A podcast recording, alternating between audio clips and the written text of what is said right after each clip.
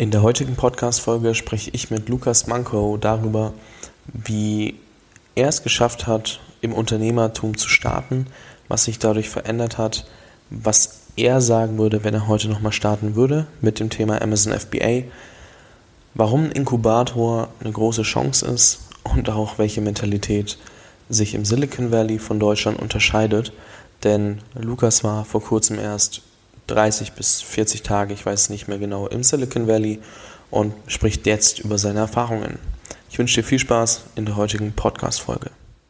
Herzlich willkommen beim Jungunternehmer Podcast.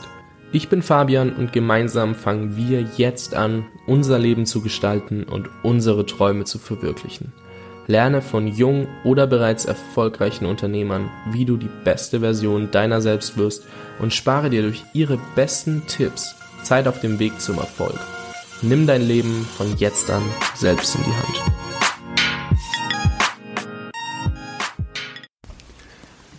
Herzlich willkommen zurück zum Jungunternehmer Podcast und in der heutigen Folge habe ich einen 20-Jährigen zu Gast, der irgendwann mal gesagt hat, hey, weißt du was, studieren kann ich später auch noch, ich versuche es jetzt einfach mal und mache mein eigenes Ding. Und nein, der heißt nicht Fabian Tausch, das ist Lukas Manko.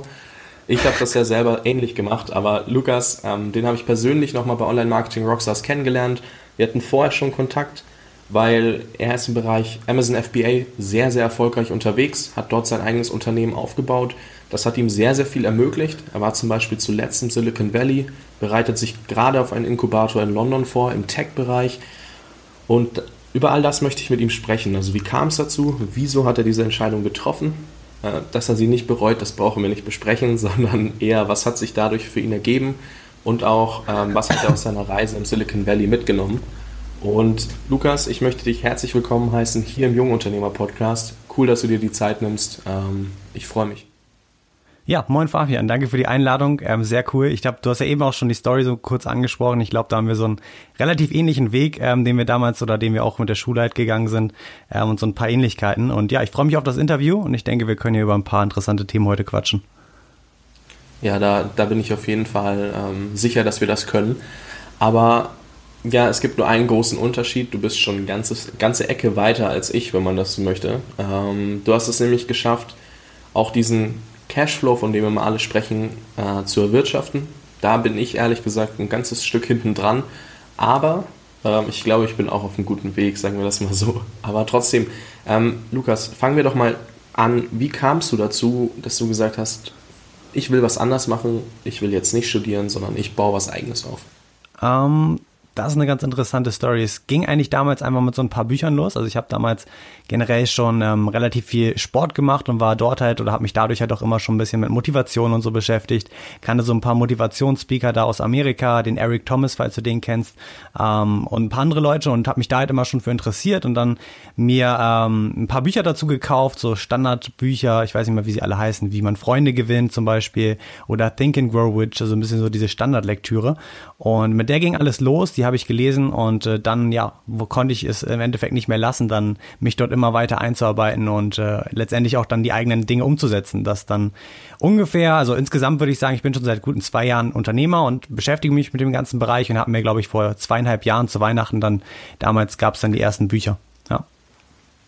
Ja. Gut, dann habe ich ja noch ein Jahr Zeit. Ne? Ich bin ja jetzt erst seit einem Jahr dabei. Dann, nein, Quatsch. Also ein, ein Problem, das immer viele Leute haben, ist dieses sich mit anderen vergleichen. Ähm, nur um das gleich mal anzusprechen, ich mache es jetzt gerade ein bisschen zum Spaß, um das plakativ mal darzustellen. Nur weil Luca ist genauso alt ist wie ich, muss ich nicht so erfolgreich sein wie er und er muss nicht das machen, was ich mache. Ähm, nur für dich als Zuhörer, fang niemals an, dich mit anderen Leuten zu vergleichen. Du wirst dadurch immer auf diese negativen Sachen den Fokus legen und viel wichtiger ist es, dass du dich auf dein eigenes deine eigene Story konzentrierst und siehst, was passiert denn alles Positives. Nur weil ich jetzt zum Beispiel, ja, ich, ich will eine fiktive Zahl, nur weil ich jetzt keine 10.000 Euro im Monat habe, ähm, geht es mir trotzdem super. Ich brauche mich nicht beklagen, es haben sich super viele Möglichkeiten ergeben ich brauche mich mit niemandem vergleichen, weil jeder geht seinen anderen Weg. Du willst ja nicht genau dasselbe machen wie dein Gegenüber. Also ich will nicht genau dasselbe machen wie Lukas, weil ich glaube, ich könnte das gar nicht. Ähm, fang einfach gar nicht erst an, dich so extrem zu vergleichen. Nur um das an der Stelle nochmal zu sagen, dann kann ich auch diese äh, ein bisschen blöden, plakativen Vergleiche gerade weglassen. Ja, hast du aber mega gut gesagt. Dazu nochmal eine kleine Sache. Ich finde immer cool, also ich mache das auch. Äh, ich glaube, das macht jeder, der sich, also man vergleicht sich immer so ein bisschen, aber es ist halt nicht gut. Und ich finde, man sollte immer so auf seinen eigenen Progress schauen. Ich mache es immer, dass ich so am Ende des Monats zurückschaue, was ist den letzten Monat so passiert. Und letztendlich, wenn man sich von dort oder von dem Punkt vor einem Monat ähm, voranbewegt hat und weitergekommen ist, dazugelernt hat, sich selber verbessert hat und an sich gearbeitet hat, dann ist das äh, Erfolg im Endeffekt. Und das sollte immer das Ziel sein, sich mit sich selber zu vergleichen.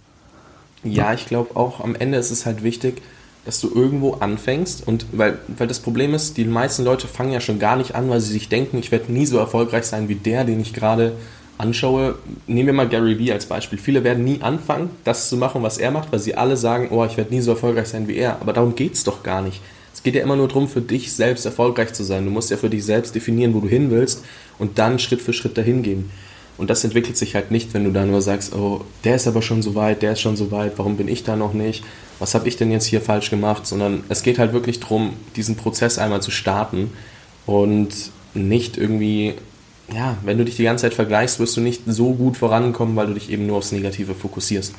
Ja. Aber nur das mal vorneweg zu diesem Interview. Ich glaube, das ist äh, schon mal ganz wichtig, weil Lukas ist jetzt 20, viele der Zuhörer sind auch in dem, dem Alter. Ähm, fangt gar nicht an, darüber nachzudenken, boah, warum habe ich nicht das, was Lukas hat zum Beispiel oder ähm, das, was jemand anders, der 20 ist, hat. Das, das bringt euch ja nichts. Also es ist schön zu sehen, was man machen kann und nehmt das als Motivation für euch mit, weil Lukas hat, wie gesagt, vor zwei Jahren gestartet. Dann überleg halt, wenn du jetzt 20 bist, kannst du mit 22 einen ähnlichen Weg hinlegen, wenn du bereit bist, ähnlich viel Aufwand und vielleicht was anderes zu machen. Es kommt immer darauf an, äh, wird nicht jeder so sein, ne? aber ich glaube, ihr versteht, was ich meine, dieses ähm, ja, nicht vergleichen, sondern er hat zwei Jahre gebraucht, um da zu stehen, wo er heute steht. Das bedeutet, es ist machbar. Warum sollte es für dich denn nicht machbar sein, in zwei Jahren dahin zu kommen?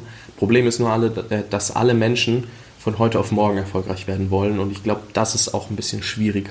Ja, definitiv. Und eine Sache, die ich noch ganz witzig finde, weil du die ganze Zeit sagst und dann stehst du auch da, wo, wo Lukas im Endeffekt steht oder ich. Ähm, zum Beispiel sehe ich mich persönlich so, dass ich gerade ganz, ganz am Anfang stehe noch, ja, obwohl man natürlich schon ein bisschen was erreicht hat. Aber es ist, in meiner Sicht bin ich wirklich noch ganz, ganz am Anfang, wo jeder andere ist. Und äh, es ist so ein bisschen so meine Sichtweise, wie ich so ein bisschen über den Weg bei mir denke und auch so über die Zukunft da da ja kommen noch oder hoffe ich ein bisschen größere Dinge noch aufzubauen und äh, ja für mich ist das selber noch so gerade ganz ganz Anfang der, der ganz äh, ja, der, der Anfang des Weges und ich denke, man ja, sollte dort ähm, sich Zeit lassen, das ist auch noch eine ganz wichtige Sache und sich da auch nicht äh, irgendwie hetzen, dass man unbedingt jetzt in dem Alter schon das und das machen muss, sondern Zeit lassen, einfach an sich arbeiten und dann wird alles. Ja, sehr guter Punkt. Ähm, ja, du hast jetzt schon angesprochen, du hast dich dann durch Bücher vor allem und Motivationsredner da in die Richtung entwickelt, dann ins Unternehmertum zu gehen. Und dein erstes Projekt, sagen wir jetzt mal so, das auch wirklich dich jetzt dahin gebracht hat, wo du stehst, auch wenn du sagst, du stehst noch ganz am Anfang, war ja Amazon FBA. Und ähm, was mich jetzt interessiert ist, einmal gut, Amazon FBA habe ich schon mal mit Jill Lang besprochen. Also worum geht es dort? Ist, ähm, du importierst zum Beispiel Ware aus Asien, machen die meisten ähm, packst dein eigenes Logo drauf, deine eigene Brand, schickst sie zu Amazon ins Lager, nachdem du kontrolliert hast, wie gut oder schlecht die Qualität ist. Hoffentlich gut, sonst wirst du nicht zu Amazon schicken. Ähm, kümmerst dich darum, dass es bei Amazon gelistet wird, launch das Produkt und es verkauft sich automatisch. Ist jetzt natürlich der einfachste und ideale Weg. Ähm, aber was, also ja, wann hast du mit Amazon FBA gestartet? Das war ja dann nicht vor zwei Jahren, sondern ist das jetzt ein Jahr ungefähr her oder war, war das? Ähm, seit einem Jahr ungefähr sind dann auch schon die ersten Zahlen, die ersten Gewinne reingekommen, aber gestartet habe ich ungefähr Ende Dezember 2015. 2015 genau war es, genau. Also jetzt gute ein Jahr und äh, vier, vier, fünf Monate her ungefähr habe ich mich das erste Mal damit beschäftigt und dann angefangen natürlich direkt und dann äh, ja auch meine ersten Produkte auf den Markt gebracht. Okay. Ähm, um da jetzt mal drauf einzugehen, ich meine, du hast ja deinen, damals hieß er noch zum Erfolg, YouTube-Channel äh, gegründet, ja. den du, wo du wirklich dokumentiert hast, was du Schritt für Schritt machst. Wie kamst du denn zu der Idee? Weil ich glaube, das ist so ein Punkt. Ähm, Gary Vee sagt es ja zum Beispiel immer wieder, äh, document, don't create. Ähm, konzentriere dich darauf, wirklich zu dokumentieren, was du machst und nimm das mit und zeig es den Leuten, weil es wird viel mehr bringen, als wenn die Leute ähm, extra was produzieren. Ja, kannst du da irgendwie mal drüber sprechen? Wie, wie hast du diese Mentalität gehabt, das schon so zu machen, bevor das überhaupt so populär wurde?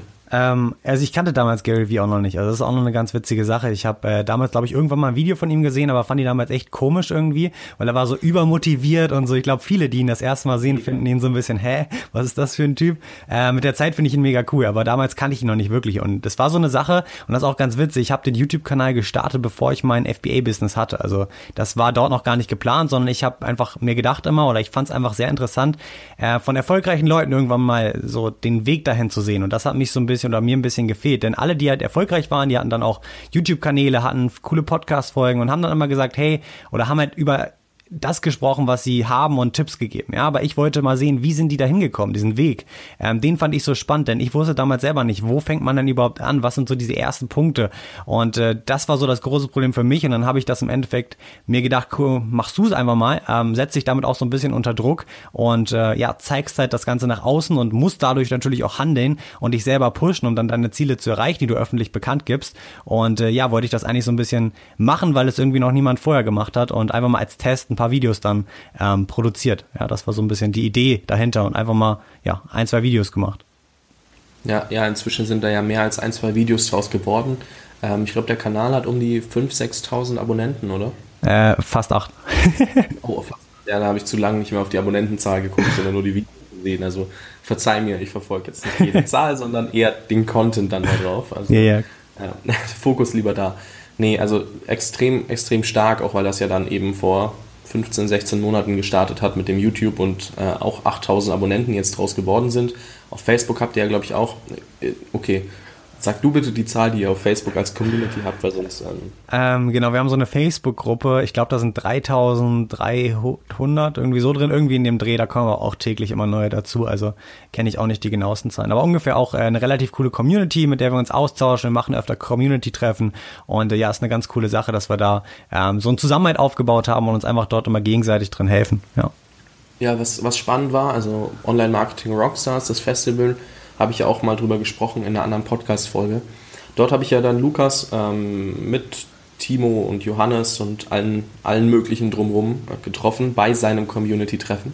Also eigentlich dachten Timo und ich, wir schaffen es vorher, aber irgendwie haben wir uns dann so verlaufen, dass wir, dass wir Lukas erst zum Community-Treffen getroffen haben. Ganz oft das Wort Treffen dabei gewesen. Äh, war richtig cool. Es waren, glaube ich, 20 Leute ungefähr da, die alleine wirklich auf dem Festival waren. Ich meine, es wären wahrscheinlich gerne noch Leute gekommen von irgendwo aus Deutschland, die jetzt vielleicht am Ende keine Karte mehr bekommen haben oder die Anreise war dann doch noch zu weit oder zu teuer. Äh, das wird wahrscheinlich auch noch der Fall sein. Also es sind wirklich schon 20 Leute da gewesen. Ich glaube, wenn man jetzt zählt mit ähm, die, die gegangen sind und dann noch welche dazugekommen sind, waren es wahrscheinlich eher 30, die dann wirklich da waren, weil Lukas gesagt hat, komm, lasst uns doch mal treffen und dann dort in der Runde mal sprechen. Und es war super, super cool, sich mit den Leuten auszutauschen. Da waren echt coole Leute dabei.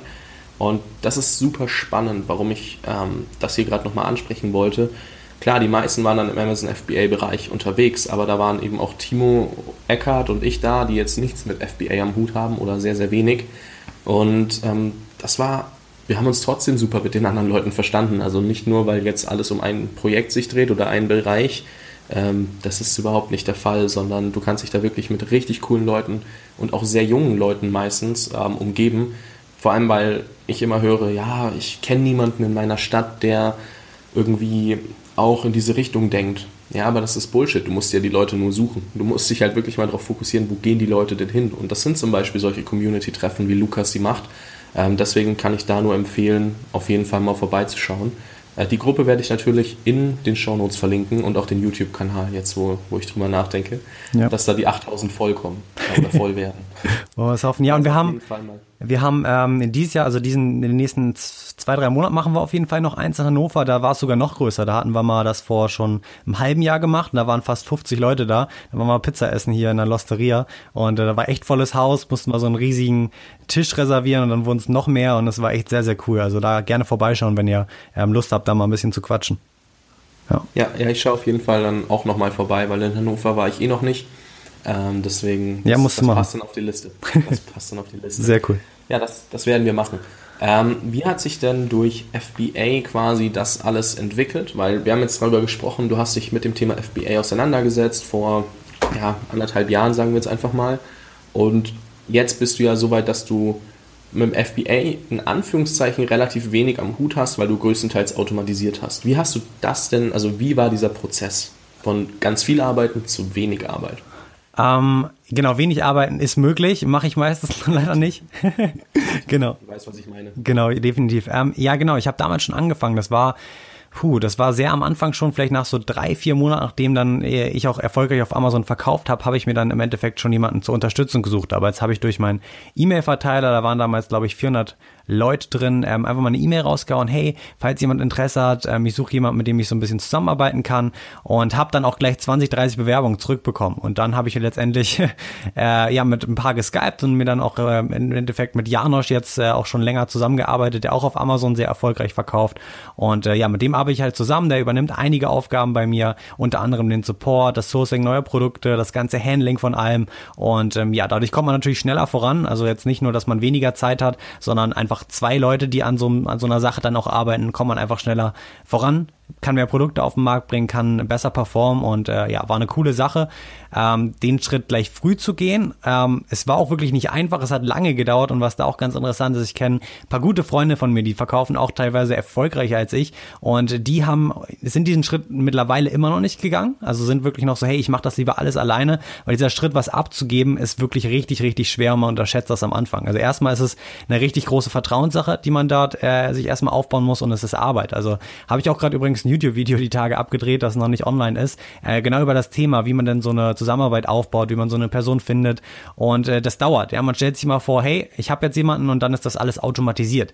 Äh, ist leider nicht so. Man muss am Anfang meistens sogar viel, viel mehr Zeit reinstecken, als wenn man diese Aufgabe selber machen würde, damit die andere Person das halt wirklich gut macht, implementiert und du ihr natürlich auch dein Wissen beibringst. Und äh, was bei uns und mir und Janasch zum Beispiel so ist, ähm, das ist auch eine gegenseitige Beziehung von Geben und Nehmen. Das heißt, wir helfen uns gegenseitig, ich helfe ihm, mein ganzes Netzwerk für ihn bereit letztendlich für alles, was er möchte. Er kann, wenn er Bücher braucht, irgendwelche Seminare, dann kriegt er das und so weiter. Also es ist wirklich so, dass ich äh, natürlich auch möchte, dass er bestmöglich ja, sich Wissen aneignet, immer besser wird und äh, maximal lernt und das ist auch so ein bisschen seine Motivation und äh, ist eine ganz coole Beziehung, die man sich da auch so auf freundschaftlicher Basis mittlerweile aufgebaut hat.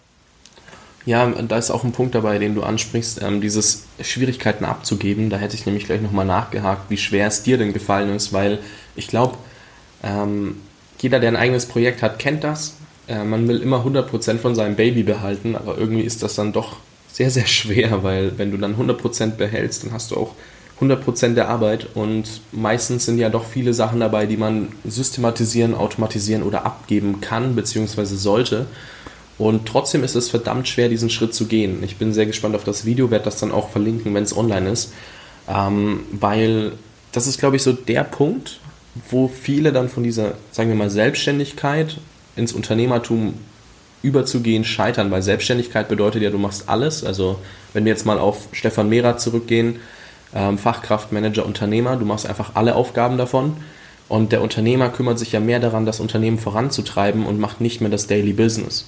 Und ich glaube, da scheitern viele. Und war, war das für dich auch am Anfang schwer? Weil du hast jetzt gesagt, klar, du, hast das, du bist den Schritt sehr, sehr früh gegangen. Hast du lange drüber nachgedacht oder hast du einfach gesagt, komm, ich mach's einfach, weil ich weiß, es hilft mir? Ähm, ich habe mir einfach gesagt, ich mach's mal, ich, weil es mir hilft, auch ein bisschen, weil ich es halt lernen wollte, wie, wie ist das überhaupt, wie baut man sich sowas auf und dort auch einfach wieder das Wissen auch für mich selber haben wollte, halt die Erfahrung. Und natürlich ist am Anfang auch so eine Sache, du zahlst erstmal Geld dafür, ja, und denkst dir, okay, ich gebe jetzt mehr Geld ab und stecke am Anfang sogar noch mehr Zeit rein, um demjenigen das beizubringen und ihm zu helfen, äh, ist ja erstmal so genau das, was man nicht möchte. Man möchte ja eigentlich immer mehr verdienen und man möchte ja seinen Gewinn und Umsatz steigern und äh, weniger zu tun haben. Und das erstmal genau geht's in die andere Richtung. Aber mit der Zeit ist es dann halt so, dass diese Person dir eigentlich im Endeffekt dadurch, dass du wieder mehr Zeit frei hast, oder dass du besser gesagt dadurch, dass du mehr Zeit frei hast, kreativer bist, viel kreativer, neue Ideen hast und dadurch einfach deinen Umsatz und deinen Gewinn im Endeffekt wieder verdoppelst, verdreifachst eventuell sogar und äh, dadurch einfach im Endeffekt erstmal natürlich ein bisschen was einbüßt, aber langfristig natürlich viel, viel mehr verdienst und diesen Schritt muss man einfach gehen und man kann halt wirklich mit kleinen Aufgaben anfangen und das sollte man auch, ja. Kleine Aufgaben wie den Support, was man leicht automatisieren kann, so Aufgaben, die sich schnell wieder oder oft wiederholen. Sei es jetzt nur, hey, wir haben einen Texter, der schreibt generell regelmäßig Texte und ähm, ich suche jetzt jemanden, der die immer auf die Website einbindet. Ja, so eine Aufgabe wie dieses auf die Website einbinden, kann man zum Beispiel super easy abgeben. Ja, oder auch Texte für Blogartikel schreiben lassen oder sei es Videos schneiden. Also es gibt so viele Aufgaben, die man eventuell auch schon erstmal natürlich der erste Schritt an so einen Service outsourcen kann. Muss ja jetzt noch nicht mal so diese eigene Person sein, mit der man zusammenarbeitet. Ähm, aber sonst ja, dann auch diesen Schritt geht und dann sich da wirklich jemanden sucht, mit dem man einfach gut zusammenarbeiten kann, ja. Ja, das ist ein super, super wichtiger Punkt. Ähm, eine Sache, die ich auch mega, mega spannend finde, ist, dass du jetzt demnächst, ich glaube im Juni hast du gesagt, in einen Inkubator in London gehst. Und zwar im Bereich Tech. Also wirklich bringst dir gerade täglich Programmieren bei. Ich glaube zwei bis drei Stunden hast du mal gesagt. Und das ist, das ist richtig, richtig krass, weil viele würden sich ja jetzt dann doch noch, also ich kenne viele, die sich auf ihren Erfolg, den sie haben, auch wenn du ihn vielleicht jetzt nicht als Erfolg definierst, in dem Sinn, dass du sagst, du stehst noch am Anfang, ähm, würden sich da ein bisschen drauf ausruhen und du sagst, okay, ich gehe einen richtig großen Schritt, also einmal die Bewerbung bei dem Inkubator, die ja nicht ganz einfach war, worauf wir gleich nochmal eingehen können, ähm, und und dann auch dieses, okay, jetzt weiß ich, ich kann dahin im Juni, aber ich will einfach bis dahin auch Programmieren verstehen. Ich will es nicht selber machen, aber ich will es verstehen. Ähm, wie kam es, dass du gesagt hast, ich gehe den nächsten großen Schritt, gehe in den Inkubator für sechs Monate sind das, glaube ich, und in einem Bereich, in dem ich mich noch gar nicht auskenne. Wie kam es zu dieser Bewerbung? Ähm, das ist eine, eine gute Frage. Generell fragt man sich oder generell als Unternehmer immer so ein bisschen, was ist eigentlich der Hintergrund? Wieso mache ich das Ganze? Ja, was ist der Grund, dass ich morgens aufstehe und arbeite? Und das habe ich mich eigentlich immer gefragt und relativ häufig dann auch so gegen Richtung Dezember 2016 jetzt letzten Jahres. Und mir hat so ein bisschen diese, dieser Purpose, diese Leidenschaft gefehlt. Wieso mache ich das eigentlich, was ich hier mache? Ja, wieso baue ich mir dieses FBA-Business auf? Ja, das war ein Punkt dort schon, wo, wo man sagen könnte, hey, davon kann ich auf jeden Fall leben. Aber dann ist halt die Frage, wieso will ich das noch größer machen? Was ist der Sinn dahinter? Und äh, wenn man mal ganz ehrlich ist, es gibt nicht unbedingt den mega Sinn dahinter. Also ich meine, das verändert nichts auf der Welt. Du schaffst dadurch nicht den extremen Mehrwert. Du hilfst letztendlich nicht, die Welt besser zu machen. Und äh, das hat mir so ein bisschen dabei gefehlt. Und dann habe ich mir halt gedacht, komm, was gibt es denn oder was für ein Projekt könntest du in Zukunft mal starten, wo du dann vielleicht noch deine diese diese Leidenschaft oder auch sowas wirklich Großes bei der Welt beitragen kannst. Hab ein bisschen recherchiert im Internet, auch mir schon einiges durchgelesen und dann durch Zufall auf eine Website gekommen und das war dann dieser Inkubator und habe mir dann gedacht, jo, bewirbst du dich einfach mal. Ähm, auf der Website stand nur, dass glaube ich 90 Prozent der Teilnehmer PhDs haben, also der Doktor sozusagen in in England und Amerika ist und halt super smarte akademische Abschlüsse haben. Und ich hatte ja keinen Schulabschluss im Endeffekt, also ich hatte, ich habe mein Abitur natürlich, aber ich hatte jetzt keinen Studienabschluss, also nicht mal den Bachelor im Endeffekt, aber hab mir gedacht, komm, wirbst dich einfach mal, was kann denn schief gehen? Und habe mir dann dort echt Mühe gegeben, eine Bewertung geschrieben und ein Punkt, denke ich, der da sehr gut gezogen hat, war erstens, dass ich ein laufendes Business hatte, also viele bewerben sich dort halt, die haben super akademische Abschlüsse, ähm, haben äh, sind richtig richtig smart. Und äh, ich hatte aber im Gegensatz dazu schon praktisch praktisch was vorzuweisen, was, denke ich, die wenigsten haben. Ich konnte sagen, hey, guck mal, das generiert Umsatz und reinen Gewinn. Und äh, das ist mein Business, was ich mir aufgebaut habe in den letzten Jahren. Und äh, das war, denke ich, ein Punkt, der dort ganz gut gezogen hat und äh, ein guter Bonus war, dann da auch äh, weiter in dem Auswahlgespräch nach vorne zu kommen. Okay, das heißt, ähm, für jeden, der sich immer so denkt, boah, da steht, du brauchst den und den Abschluss oder die meisten haben diesen Abschluss, äh, lass dich davon nicht abschrecken und zeig einfach mal, was du vorzuweisen hast. Ähm, sagen wir mal auch ehrlich zu dir selbst sein, wenn du was vorzuweisen hast. Ähm, weil es ist nicht immer alles in Stein gemeißelt. Das habe ich jetzt schon öfter gesehen. Wenn du, wenn du eine Lücke im Lebenslauf hast in Bezug auf, du machst irgendwas, was nicht jetzt der, ähm, ja, dem System entspricht, von wegen du studierst oder du machst, du arbeitest schon, machst eine Ausbildung, kannst du, wenn du den richtigen Arbeitgeber oder auch, muss ja nicht Arbeitgeber sein, kann ja jetzt auch Inkubator sein. Wenn du da die richtigen Leute findest, die das interessiert und die da auch Wert drauf legen, was du, die auch wissen, was du lernst, wenn du dein eigenes Ding machst und da auch noch was vorweisen kannst, dass du damit teilweise so viele Leute ausstechen kannst, wenn du einfach was vorzuweisen hast. Also lass dich nicht davon abschrecken, äh, nehme ich jetzt daraus mit, ähm, nur weil da jetzt vielleicht nicht steht Bachelor, Master, Doktor in irgendwas, sondern ja, mach einfach und versuch's. Das zeigt halt auch die Bewerbung von Lukas. Der sagt, ich habe mir Mühe gegeben, musst du ja, du musst auch Qualität liefern, wenn du dich bewirbst. Hab aber gesagt, ich habe keinen Abschluss, was jetzt Studium betrifft, sondern ich habe einfach was vorzuweisen. Hier, das ist mein Business, schau dir das mal an. Und was Lukas auch sagt, was soll denn passieren? Mehr als ein Nein kann, doch da nicht zurückkommen. Und am Ende war es dann Ja und ich glaube, so, Lukas hat dann ein Video hochgeladen, äh, ein paar Tage später nach dem nach dem zweiten Gespräch auf YouTube, wo er sich mega, mega gefreut hat, dass das ganze Ding klar gegangen ist. Das war schon, war schon spannend zu sehen, weil ja, er ist mit dem Gedanken reingegangen, ja und wenn nicht, aber er hat sich halt mega krass darüber gefreut, dass er dabei war. Und auf Facebook kam dann so ganz groß, boah, demnächst sechs Monate London. Und äh, das ist halt so eine Möglichkeit, die musst du dir einfach erarbeiten und dafür musst du auch dranbleiben und dich nicht von sowas abschrecken lassen. Da musst du halt auch einfach mal hingehen und sagen, komm, ich versuch's, weil wenn du es nicht versuchst, weißt du nie, was die Antwort ist. Ja, und eine ganz interessante Sache noch zum Auswahlverfahren ist noch, es wird nämlich noch ein bisschen witziger fast, äh, weil es, äh, ja, ich musste dann letztendlich ein Gespräch erstmal führen und das Gespräch des, äh, oder das Ende des Gesprächs war dann, dass ich einen Sprint machen muss. Ein Sprint ist, ähm, oder der war so dort aufgeteilt, dass ich zwei Wochen Zeit hatte, einen Prototypen zu bauen. Ich hatte ein Projekt, was ich mir ausdenken musste und dort äh, habe ich mir halt vorgenommen, dass ich den Kundensupport automatisieren möchte. Also ein Computerprogramm schreibe, mit dem das funktioniert. Jemand schreibt eine Nachricht über einen Support und automatisch, wenn die Nachricht schon mal abgefragt wurde oder schon mal vorher gefragt wurde, geht eine automatische E-Mail an den raus. Ja, ähm, Problem habe ich genommen, weil ich das einfach selber ganz gut kannte von Amazon und Co. und äh, man natürlich dort auch Zeit sparen möchte und fand das eine ganz coole Idee. Und das habe ich dem erzählt, hat er gesagt, ja cool, machen wir so. Und äh, dann hatte ich ja zwei Wochen dafür Zeit und äh, ich konnte zu dem Zeitpunkt keine einzige Computerzeile äh, Code schreiben. Ich konnte nicht programmieren, ich hatte keine Ahnung davon und äh, war total aufgeschmissen, hatte halt zwei Wochen Zeit dafür.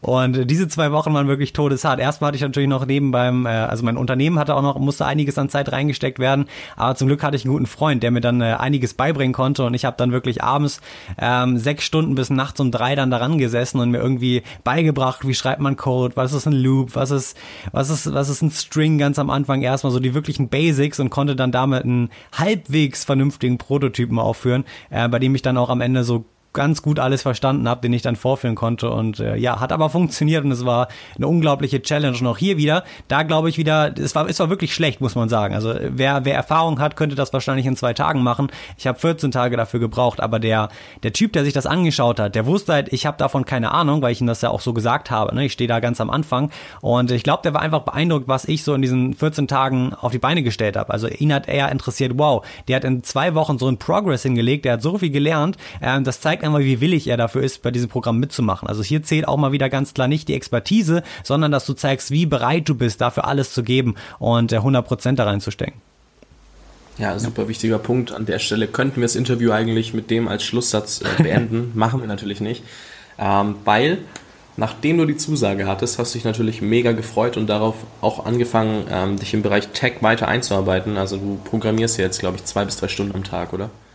Ja, genau. Also ich mache mittlerweile relativ viele Sachen programmieren, äh, auch immer noch täglich, so eine Stunde mittlerweile, aber dann gibt's auch wieder Blogartikel, die ich dann täglich lese. Äh, Bücher habe ich mir jetzt gekauft zu verschiedenen Bereichen und probiere mich da wirklich äh, einzuarbeiten, schon seit drei, vier Monaten jetzt.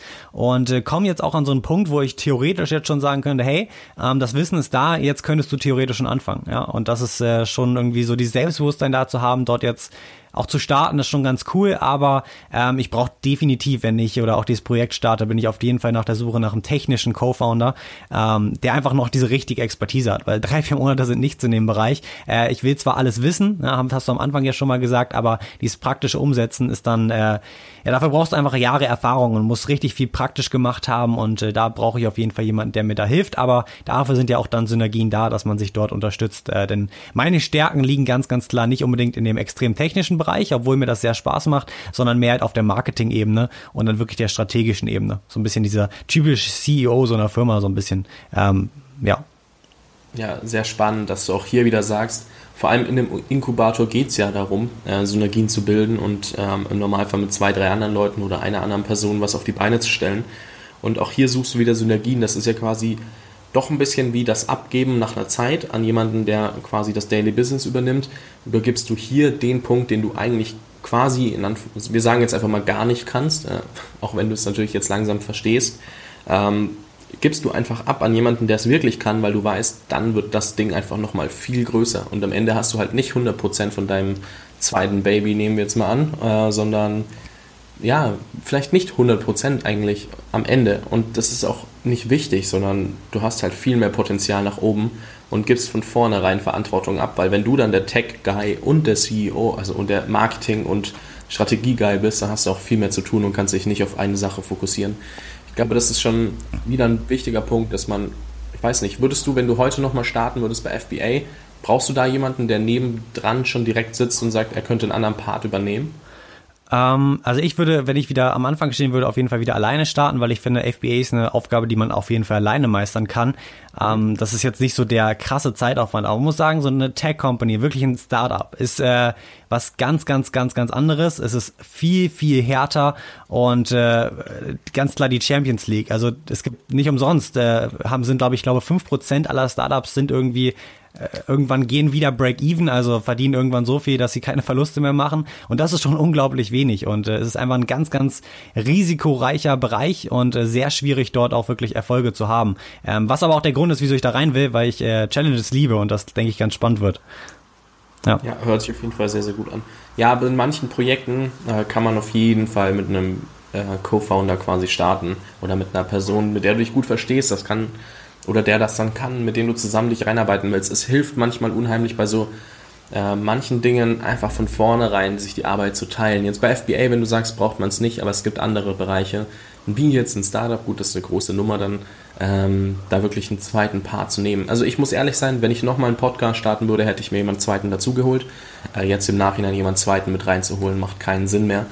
Aber ähm, ich würde mir tatsächlich dann jemanden mit reinholen, der dann auch mal Interviews führt, weil es einfach so diese Nummer ist, jede Woche zwei bis drei Folgen rausbringen zu dürfen, klar, aber auch irgendwie zu müssen, wenn man sich dazu verpflichtet oder das halt sagt, committed, ähm, dann würde ich mir für einen Podcast, der ja am Ende kein wirkliches Unternehmen ist oder überhaupt kein Unternehmen, ähm, trotzdem jemanden, also vor allem da jemanden dazu holen, um einfach mehr Zeit für andere Projekte zu haben. Ja, und es macht mir Spaß. Also muss man auch mal ganz klar sagen, wenn man mit jemandem zusammenarbeitet, der cool drauf ist, mit dem man sich gut versteht, dann äh, macht das Ganze auch, denke ich, einfach mehr Spaß und man ja, kann ein paar coole Sachen auch so ja, auf freundschaftlicher Basis machen. Das auf jeden Fall. Ähm, nachdem du, wie gesagt, die Zusage zum Inkubator bekommen hast, bist du in Silicon Valley geflogen. Ähm, fass mal ganz kurz, also so zwei, drei Sätze zusammen, wie war das Erlebnis dort? Ähm, gut, aber ein bisschen zu früh. Trotzdem mega viel gelernt, und äh, gute Eindrücke gesammelt. Besonders halt, äh, wie gesagt, der Inkubator ist in London. Man muss das halt so ein bisschen, ein bisschen verstehen. Es gibt halt für Startups und Unternehmen halt immer so verschiedene Ökosysteme. Ja, so nennt man das. Und äh, in Europa ist es ganz klar London und äh, Berlin. Und was so ein Ökosystem ist, nochmal kurz erklärt, dass wenn du ein Unternehmen im Bereich gründest, dann möchtest du natürlich erstmal, dass dort viele Talente sind, also Angestellte, die du anstellen kannst von guten Universitäten, die super smart sind. Du möchtest äh, gutes Geld zur Verfügung haben, also viel Venture Capital, also Kapital, damit Unternehmen auch Geld Geld raisen kann und halt wachsen kann dadurch. Und sowas muss halt gegeben sein. Und in Deutschland ist halt Berlin dort am weitesten vorne, muss man sagen, aber auch, wenn du wieder vergleichst mit anderen ähm, Hotspots wie London oder im Silicon Valley weit zurück. London ist in Europa ganz klar Standpunkt Nummer eins und das Silicon Valley ist halt Standpunkt Nummer eins auf der ganzen Welt. Ähm, dazu kommt noch New York und Tel Aviv sind noch zwei super Hotspots, wo super viele Startups entstehen und auch äh, sehr, sehr erfolgreich äh, Startups entstehen und das sind so ein bisschen die Plätze halt auf der Welt. Ne? Und das Silicon Valley hat mit Abstand auf Platz eins, weil dort halt einfach Unmassen viel an Talent und äh, interessante Personen sind. Also so viel oder so, so eine, so eine Energie, glaube ich, gibt es nirgendwo auf der Welt, wenn es jetzt um das Unternehmertum geht, weil eigentlich jede Person, die du dort triffst, ist halt oder hat eine super interessante Story. Ähm, dazu fällt mir gerade was ein. Wir waren den einen Abend auf so einem Meetup und ich habe da jemanden getroffen, der für eine Firma, für Airbus arbeitet und die haben so ein Projekt, ich glaube, das heißt, ich weiß nicht mehr, wie es heißt. Es hieß irgendwie, es ist so ein ganz geheimes Projekt von denen und die äh, entwickeln gerade ein fliegendes Auto. Die sind zurzeit zehn zehn Mitarbeiter, also zehn Angestellte dort, die an dem Projekt beteiligt sind, haben vor zwei Monaten gestartet und sind gerade dabei, nochmal 20, 30 Leute anzustellen, um halt dann wirklich mit Airbus zusammen fliegende Autos auf den Markt zu bringen. Also solche Leute triffst du dort einfach am laufenden Band, ähm, einfach mal kurz, äh, ja, indem du auf so einer kleinen Veranstaltung bist. Und das ist halt unglaublich, sowas hast du halt nirgendwo auf der Welt. Und äh, ja, also da auf jeden Fall schon mal ganz vorne. Und auch wenn es ums Kapital geht, also so viele Investoren und reiche Leute gibt's halt eigentlich nirgendwo auf der Welt und auf so einem kleinen Fleck der Erde ähm, platziert. Und du brauchst halt einfach, um eine Firma groß zu machen, viel Kapital, um äh, halt gegen die Konkurrenz auch anzukommen und schnell zu wachsen. Ja. Ja, ja ich habe mir vorhin, bevor wir das Interview gestartet haben, noch das Video mit den fünf Learnings aus dem Silicon Valley an, natürlich angeschaut, weil das jetzt einfach gut gepasst hat. Und was ich sehr, sehr spannend fand, war einmal, du kannst wirklich auf jede Person zugehen und jeder versucht dir quasi, ja, wie sagt man, ähm, ja, direkt weiterzuhelfen. Das, das fehlt in Deutschland ja so ein bisschen, bisschen. Aber kannst du mal ausführen, wie, wo diese Unterschiede liegen? Also wie unterscheidet sich da Deutschland vom Silicon Valley von der Mentalität? Mhm. Äh, ich kann aber auch mal wieder ein Beispiel bringen. Wir sind damals angekommen und äh, haben gleich mal, das war halt so ein Hackerhaus, da haben halt mehrere Leute drin gewohnt und dadurch ist man natürlich gleich ins Gespräch gekommen mit den ersten zwei, drei Leuten. Und das Gespräch war nicht, hey, was machst du? Hey, cool, super, so ein bisschen so wie in Deutschland, man erzählt so ein bisschen, sondern es war gleich, man wurde extrem ausgefragt erstmal, also die waren super interessiert, alle Personen dort, zehnmal mehr als äh, in Deutschland gefühlt und dann kam gleich direkt der erste, die erste Sache. Ah, warte mal, ich glaube, da kenne ich jemanden, der, der importiert auch Produkte. Ähm, wenn du da irgendwelche Fragen hast, ich gebe dir mal kurz seinen Kontakt, zack, hat du den Kontakt. Und das war jemand, der ähm, mehrere Millionen damit im Jahr verdient, also wirklich reinen Gewinn macht. Also unglaubliche Person im Endeffekt durch ein Gespräch mit einer Person, die du seit zwei Minuten kennst, ja. Und äh, das äh, habe ich vorher jedenfalls noch nie so erlebt. Und diese Offenheit und diese, diese Hilfsbereitschaft, das war schon äh, ein sehr cooles Gefühl, da auf sowas zu treffen. Ja, ja ich, ich merke das auch in Deutschland, dass wenn du dich mit jemandem unterhältst, ähm, ist es so, die Leute interessiert es zwar, aber auch nur bedingt. Also gut, wenn du dich mit Nicht-Unternehmern unterhältst, sagen wir es mal so, die sind da wirklich super interessiert dran, weil die das halt gar nicht kennen. Die kennen im Normalfall auch fast niemanden, der da aus diesem System ausbricht, weil sie sich halt mit anderen Studenten zum Beispiel umgeben. Äh, das ist dann immer ganz spannend. Die, die hören dir tatsächlich zu, aber wenn es dann in demselben Bereich ist, sind die Leute schon so, aha, okay, cool, äh, schön, was du da machst. Ähm, ich erwische mich da auch selber manchmal dabei, dass ich sage, ja, ich höre jetzt nur halbherzig zu, äh, ist ja okay, schön, was der da macht, aber ähm, passt gerade nicht. Ähm, habe gerade eigentlich anderes im Kopf und bin dann da manchmal selber so, dass, diese, dass ich diese Mentalität annehme, weil ich mich da vielleicht auch vom Umfeld ein bisschen beeinflussen lasse, aber vielleicht auch einfach selber blöd genug dafür bin. Ähm, muss ja jetzt nicht alles aufs Umfeld schieben, sondern ja, ich finde das auch manchmal ein bisschen schade, weil es ist so viel Potenzial in Unterhaltungen. Ich glaube, jeder kann jedem weiterhelfen das, das ist in Deutschland ein bisschen, geht das unter, weil jeder kennt irgendwen, der dann wieder da passen würde und dadurch hat man wieder dem anderen weiter geholfen, der möchte sowieso helfen und also wobei das auch manchmal schwierig ist, gell? Also mein, mein größtes Problem ist in Deutschland, dass die Leute nicht versuchen, dir direkt weiterzuhelfen, sondern immer mit, also oftmals, wir können ja nicht verallgemeinern, mit dem Gedanken reingehen, ja, was habe ich denn jetzt davon, dass ich mit dem spreche? Und das ist, glaube ich, das, was in Deutschland super oft vorkommt und super viele Probleme mit sich bringt. Oder wie siehst du das? Ja, absolut, ganz, ganz genauso. Also das war wirklich dort oder ist meiner Meinung nach so ein sehr großer Unterschied. Natürlich muss man auch sagen, wieder sagen, in Deutschland gibt es natürlich auch Ausnahmen. Ähm, es gibt Leute, die sind dort ganz genauso drauf.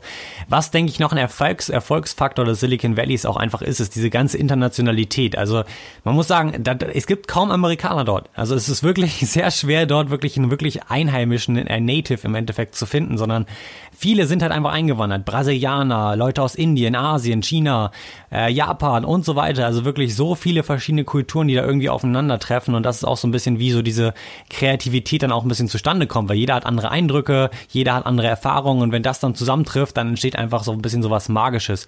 Und äh, auch die anderen Kulturen, muss man sagen, also ein bisschen so die höchste Ansicht oder die höchste ja, äh, keine Ahnung, mit den best, die beste Erfahrung habe ich tatsächlich mit Brasilianern gemacht. Da hatten, haben wir unglaublich viele kennengelernt und tatsächlich auch äh, Leute aus Japan und China. Also diese Gastfreundschaftlichkeit war einfach unglaublich. Also es war so, nochmal ein cooles Beispiel, wir sind angekommen, also derjenige ist gerade angekommen, hat dann von sich extra so Nudeln mitgebracht und direkt gesagt, ja, ich mache heute Abend Nudeln, wer will mitessen, ich mache für euch alle was und seid ihr heute Abend da, 19 Uhr, 19 Uhr und schon hat er für alle gekocht und äh, das ohne uns jemals vorher gekannt zu haben. Der wusste, da sind ein paar Leute, hat dann vorher extra alles eingekauft eingekauft, von zu Hause noch mitgebracht und direkt für alle gekocht. Also einfach so diese, diese ganze Herzlichkeit, die da so ein bisschen entsteht, das war schon äh, wie so eine kleine Familie halt, ne? Die, was du eigentlich so von deinen Vertrauten kennst, die du so täglich siehst und das hast du da halt mit Fremden. Ne? Das war halt sehr cool.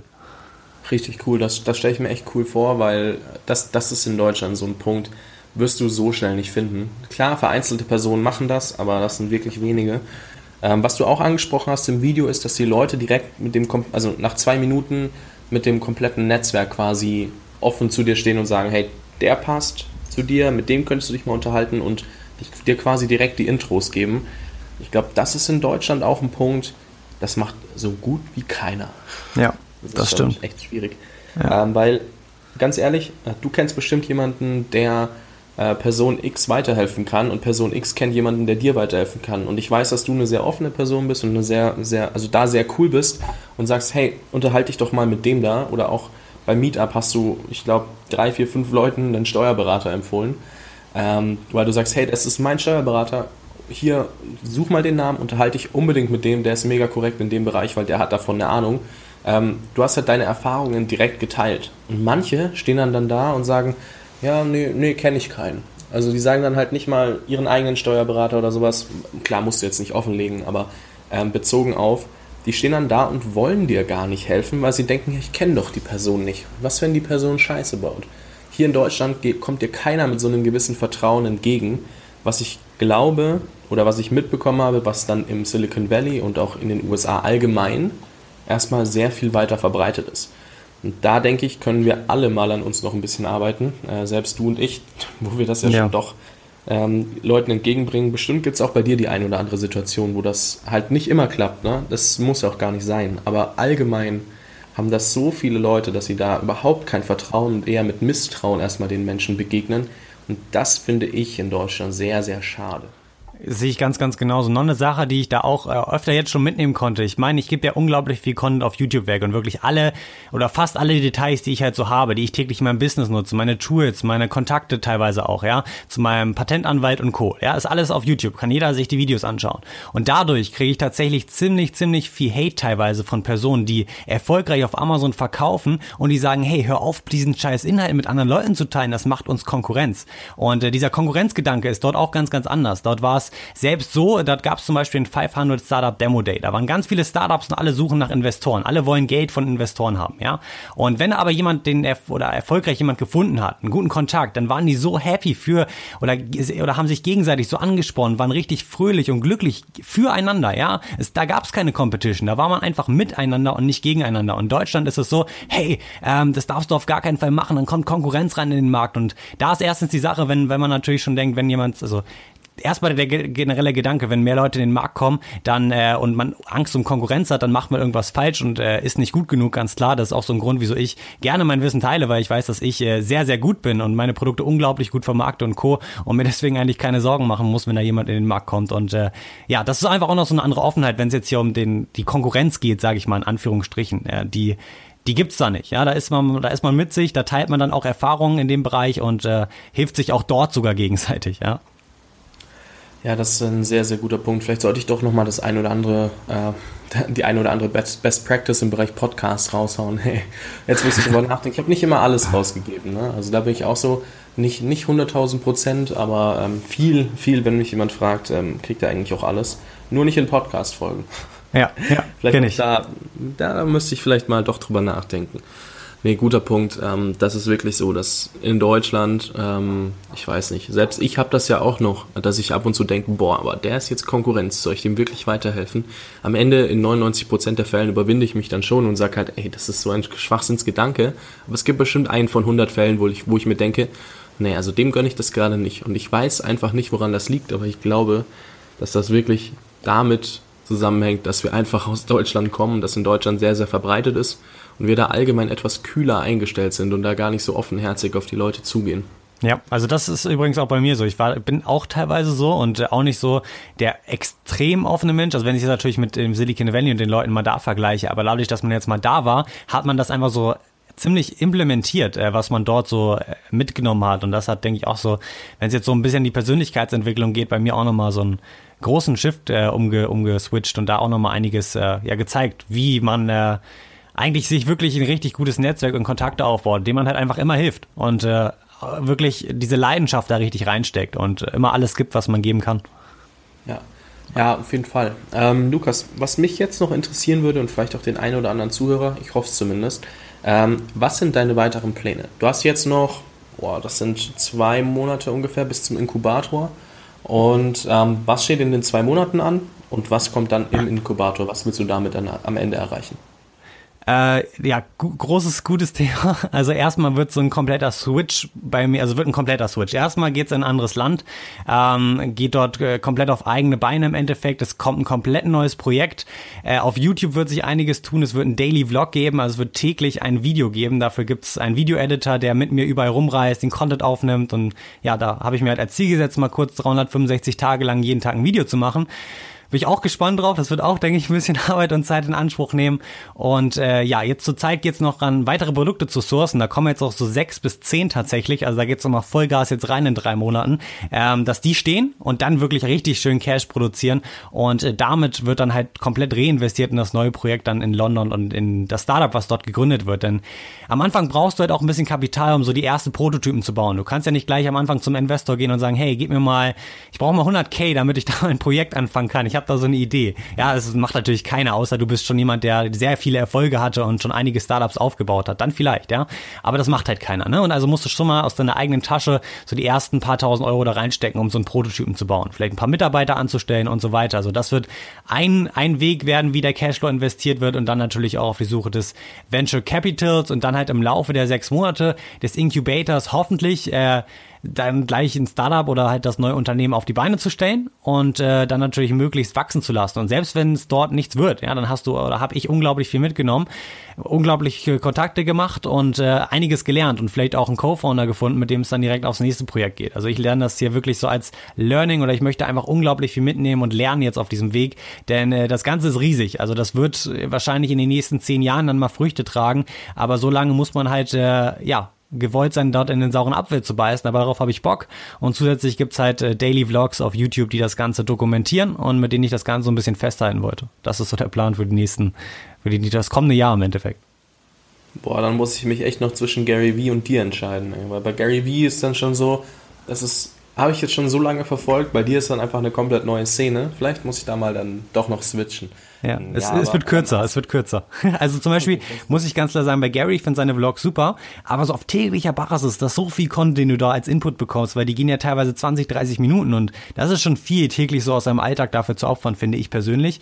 Ähm, und mhm. bei mir wird es ein bisschen kürzer, es werden so 10 Minuten und dann auch äh, mehr den Fokus noch aufs Filmerische, es wird sehr schön äh, in der Hinsicht werden, weil ich dafür auch so eine Leidenschaft habe fürs Videofilm und äh, mit gutem Content und so eine schöne Kombination soll das werden. Mal gucken, wie es wird, äh, ist auch für mich ein Experiment mal selber. Du kannst ja den Fokus gar nicht so krass aufs Filmerische legen, wenn du. Ja, ich habe ich hab ja wen, der mitkommt. Ich habe ja einen Fulltime-Filmer, der mit am Start ist und der hoffentlich äh, macht er dann ein paar schöne Aufnahmen. ja, da, da, davon gehe ich aus, sonst hättest du ihn auch nicht ausgewählt, ne? Das stimmt. Ähm, ja, da, da, bin ich auf jeden Fall sehr gespannt, was da noch kommt. Und ich finde das richtig, richtig geil, mit der Einstellung reinzugehen. Ganz ehrlich, wenn ich auf die Fresse fliege, ich werde so viel lernen. Das ist, das, wenn du die Einstellung bei jedem Projekt hast, du wirst schon mal so viel mehr erreichen, weil du dich nicht auf diesen Erfolg versteifst, sondern sagst ganz ehrlich, ich lerne hier so viel. Das ist eigentlich mega, also es ist nicht nur eigentlich, es ist mega das Geschenk, dass ich das gerade machen darf, dass ich diese Freiheit habe, da jetzt voranzukommen und so viele coole neue Leute, so viele coolen neuen Input und alles bekomme. Und am Ende entweder win or learn. Es gibt kein Fail. Es gibt ja nur, also Fail ist nur, wenn du selber sagst, ich gebe jetzt auf. Ansonsten hast du dazugelernt und kannst das für das nächste Projekt wieder mitnehmen. Und dieses Mindset zu verinnerlichen, ist, glaube ich, für jeden von uns so dass einer der Schritte, der uns am allermeisten weiterbringen wird.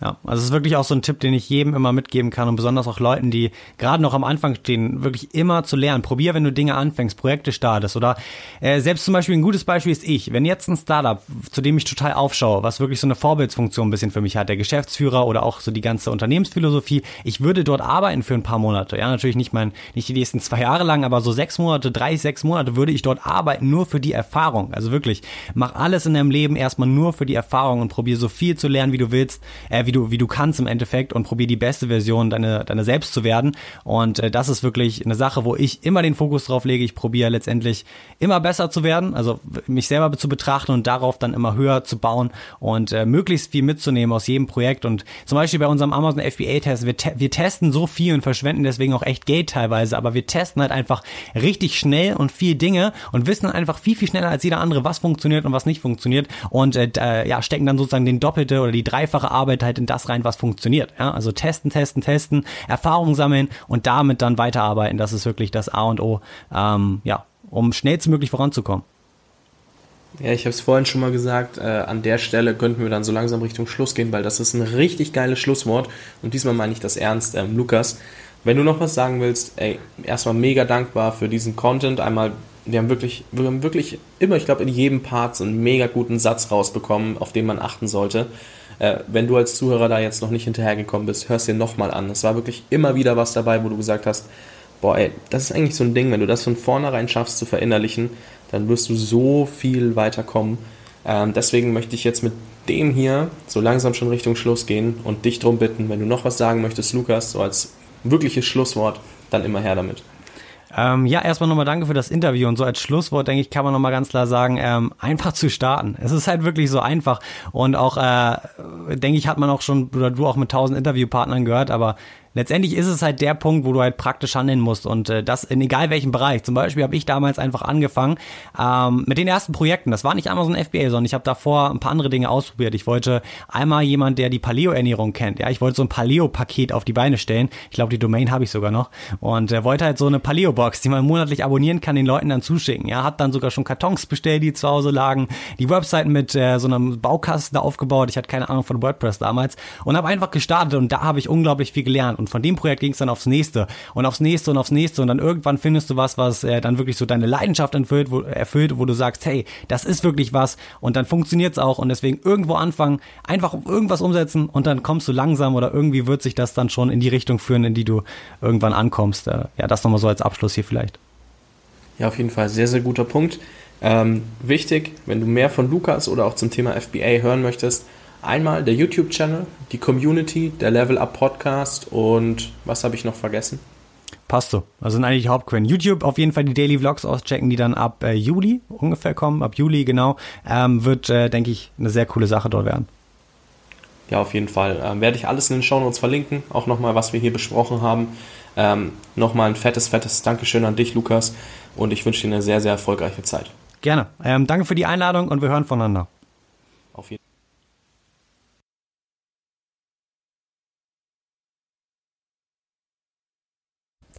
An der Stelle möchte ich Lukas einfach nochmal ganz herzlich für seine Zeit danken. freue mich sehr, dass wir dieses Interview gemacht haben, denn ursprünglich wollten wir schon vor langer Zeit machen, aber dann wäre es nur zum Thema FBA geworden. Jetzt haben wir so viel mehr daraus holen können durch Silicon Valley, durch den Inkubator in London. Und ja, ich konnte ihn vorher auch kennenlernen, persönlich bei Online Marketing Rockstars. Es war super, super. Es ist ein mega cooler Kerl. Ich kann es nur empfehlen. Schaut euch wirklich den YouTube-Kanal an, wenn euch Amazon FBA interessiert. Und ähm, schaut euch auf jeden Fall auch die Communities an. Ihr könnt echt nichts falsch machen, wenn ihr zu, seinem, seiner, äh, zu einem seiner Treffen geht. Und ich hoffe, wir sehen uns beim nächsten in Hannover. Und ja, ansonsten würde ich sagen, wir, sehen, wir hören uns, wir sehen uns nicht in der nächsten Podcast-Folge. Bis dahin, ciao, ciao.